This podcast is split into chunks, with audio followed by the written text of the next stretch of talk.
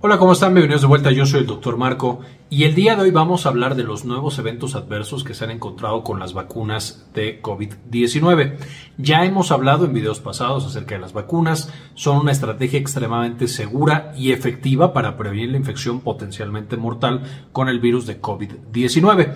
En la actualidad millones y millones de dosis se han administrado y la gran mayoría de los pacientes con vacuna, y esto incluye niños, embarazadas, adultos mayores y por supuesto personas jóvenes, prácticamente no tienen eventos adversos o son eventos adversos muy leves que desaparecen rápidamente. Sin embargo, eso no quiere decir que conforme expandimos la administración a cada vez más poblaciones, no aparezcan eventos adversos nuevos, potencialmente serios, pero en poblaciones muy, muy seleccionadas, muy raras, pero que por supuesto son algo que tenemos que tomar en consideración. Para estos eh, datos y para estos nuevos eventos adversos, por supuesto, me voy a basar en las vacunas que más han sido estudiadas. Y estas son las que están aprobadas tanto en Estados Unidos como en Europa. Y por supuesto, en la descripción del video van a encontrar de dónde estoy sacando los datos, pero estamos usando datos de la FDA y eh, eh, por supuesto también la EMA, que es como la agencia de Europa. Ahora, hasta mayo del 2022 se han administrado en Europa 880 millones de dosis de vacunas de COVID-19, de las cuales 640 millones son la vacuna de Pfizer y BioNTech. Esta es la que va a estar más representada y la que más dosis se han aplicado. De estas 640 millones de dosis que se han dado, solamente 780 mil personas han presentado un evento adverso eh, que sea eh, llamativo, preocupante o que haya meritado una investigación más profunda. De la vacuna de AstraZeneca se han administrado 69 millones de dosis, de las cuales 276 mil son las que han generado eventos adversos. La vacuna de Moderna, 152 millones, de los cuales 219 mil han generado eventos adversos, 19 millones 500 mil de la vacuna de Janssen, de las cuales 50 mil han generado de nuevo casos con eventos adversos que requieran investigación y de Novavax 210 mil dosis, de las cuales 964 han requerido investigación. Ahora, con esto ya hablamos en videos previos de cómo funcionan las vacunas y también incluso tuvimos una primera actualización de los eventos adversos que estas presentaban, que les voy a dejar en la parte de arriba el enlace a ese video. En términos generales, ahora la recomendación, al menos de la FDA en Estados Unidos, es que la primera elección de vacuna sea una vacuna de RNA, debido al perfil de seguridad y al perfil de eficacia, siendo de las más eficaces que hay y también bastante, bastante seguras. Estas serían, por supuesto, la vacuna de Pfizer y la vacuna de Moderna. Hablamos previamente que específicamente la vacuna de Moderna tiene el evento adverso de que si se da en hombres jóvenes, más o menos entre los 13 y los 20 años, tiene un riesgo que no tienen las otras vacunas de presentar miocarditis es una inflamación del corazón que lleva usualmente a arritmias no fatales, es una miocarditis leve, sin embargo requiere intervención médica y en algunos casos todavía más raro, si de por sí es raro tener miocarditis, va a ser más raro la hospitalización por miocarditis asociada a la vacuna de Moderna. Entonces, esa sería la primera línea de recomendación de acuerdo a la FDA. En la EMA no hay una recomendación como escalonada de qué vacuna recibir primero. Y en segundo lugar se dejan a las vacunas que tienen un vector viral. Estas serían ya sea un adenovirus o fragmentos del coronavirus. Y aquí incluiríamos, por supuesto, AstraZeneca y Janssen. Hay algunas otras vacunas que por supuesto no estamos mencionando aquí, la, Sputnik de Rusia que también tiene un vector viral, eh, la Novavax que también estábamos mencionando. Sin embargo, eh, de nuevo nos vamos a enfocar en AstraZeneca y Janssen que son las que más estudios tienen. ¿Por qué estas vacunas se están dejando un poquito en segundo lugar? Debido a que han aparecido eventos adversos específicamente trombosis y estas trombosis muchas veces se asocian a trombopenia, a trombocitopenia, es decir, se consumen las plaquetas generando un trombo y entonces el paciente tiene la trombosis y además le cuesta trabajo coagular. De nuevo aquí estamos hablando de eventos adversos extremadamente, extremadamente raros, pero es importante tenerlos en mente y monitorizar a los pacientes que reciban una vacuna y que empiecen a tener como cosas raras en su salud. Además de este evento adverso de trombosis que ahora no solamente se ha presentado en la vacuna de AstraZeneca, sino también en la de Johnson Johnson, también se ha encontrado ahora que estas vacunas de vector viral están relacionadas con algunos tipos de parálisis. Esta parálisis y en general alteraciones neurológicas está causada por una inflamación de la mielina en el nervio, conocido como mielitis transversa.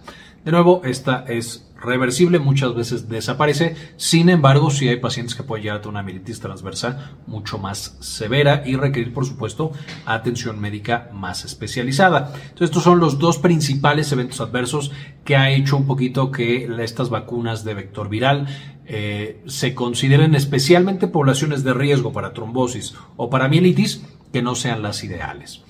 Por otro lado, eh, cuando nosotros utilizamos las vacunas de ARN, algunos de los eventos adversos que se están investigando, que todavía no está determinado si los causa directamente la vacuna o no, son las parestesias, puede llegar a causar como sensaciones extrañas en el cuerpo, y también se ha estado investigando el tema de la eh, menstruación mucho más abundante, como si la respuesta inflamatoria e inmunológica que despiertan las vacunas de ARN estuviera de alguna manera modificando el periodo menstrual de las pacientes.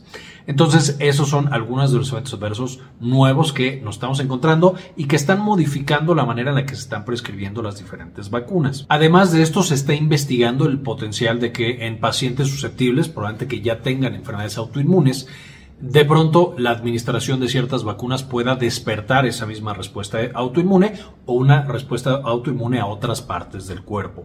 Por ejemplo, se está investigando un síndrome conocido como vasculitis cutánea asociado a la vacuna de Johnson Johnson y se está investigando otro con las vacunas de ARN, especialmente la vacuna moderna, eh, específicamente llamado síndrome de goteo de los capilares, en los cuales se genera justamente edema.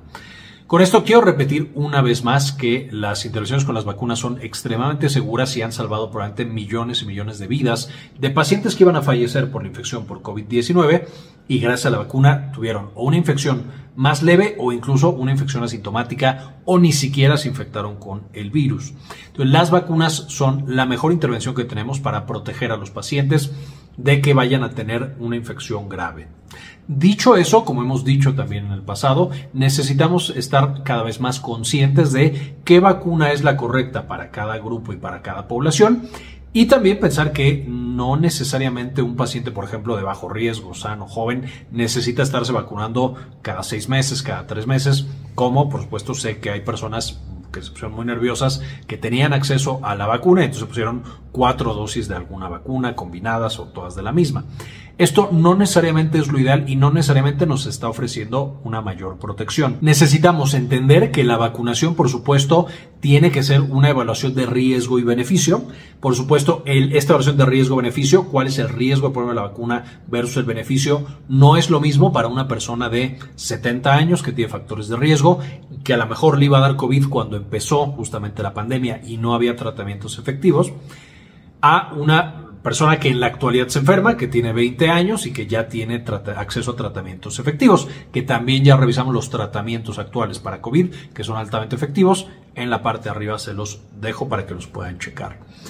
Una vez más, es una evaluación de riesgo-beneficio. Cada eh, centro de salud, cada sistema de salud tiene esta evaluación de riesgo-beneficio diferentes y por eso tenemos que seguir estas instrucciones que da el sistema de salud de nuestra institución, de nuestro país, para ver a quién le toca vacunarse, cuántas veces le toca vacunarse y con qué tipo de vacuna. Y es igualmente importante estar sacando esta información, que todos entiendan los grandes, grandes beneficios que trajo la, vacunación y el control básicamente de la pandemia en muchos países pero también los riesgos pequeños pero reales que tiene la vacunación con este tipo de intervenciones. Eh, no hay vacuna 100% segura, esto pasa con absolutamente todas las vacunas, con todas las intervenciones médicas, hay un gran beneficio y por eso lo hacemos, pero también hay, en este caso, un muy pequeño riesgo, en otros casos un riesgo un poco mayor. Espero que con esto quede más claro qué es lo que sabemos hasta ahora de las vacunas. De nuevo, en la descripción del video van a encontrar enlaces a otros sitios, otros artículos en los que pueden meterse con mucha, mucha más profundidad a ver cuál es la frecuencia, qué, cuál es la población más afectada, eh, qué hacer para un poco prevenirla, etcétera, etcétera, etcétera. Básicamente, esta es la información que quería compartirles el día de hoy. Antes de irme, quisiera agradecer a algunas de las personas que han sido apoyar al canal con una donación de uno o de dos dólares. Y este video en particular se lo quiero dedicar a Jorge GC Beltrán, Gloria Guadalupe Alonso, Claudia Gabriela García, Laura Elena Barojas, José Luis Tobar, Jason Silva, Héctor L.P. Sainz, Mike Angelo, Guadalupe Guardiola, Zenaida Zuluaga, David Semayo, Dr. Fermín Valenzuela y Sandy Oliva. Muchísimas gracias por todo el apoyo que nos brindan mes con mes y por permitirnos hacer este tipo de investigaciones y compartirla con todos los demás de manera gratuita. Con esto ahora sí terminamos y como siempre, ayúdenos a cambiar el mundo, compartan la información. Quería comentarles también que ya tenemos activada nuestra clínica en línea, Clínica Cares. Eh, nos pueden encontrar en clinicacares.com.mx para agendar alguna consulta. Principalmente atendemos los temas de salud de la mujer y también, por supuesto, consulta general. Si tienen alguna duda, alguna consulta, aquí en clinicacares.com.mx nos pueden encontrar.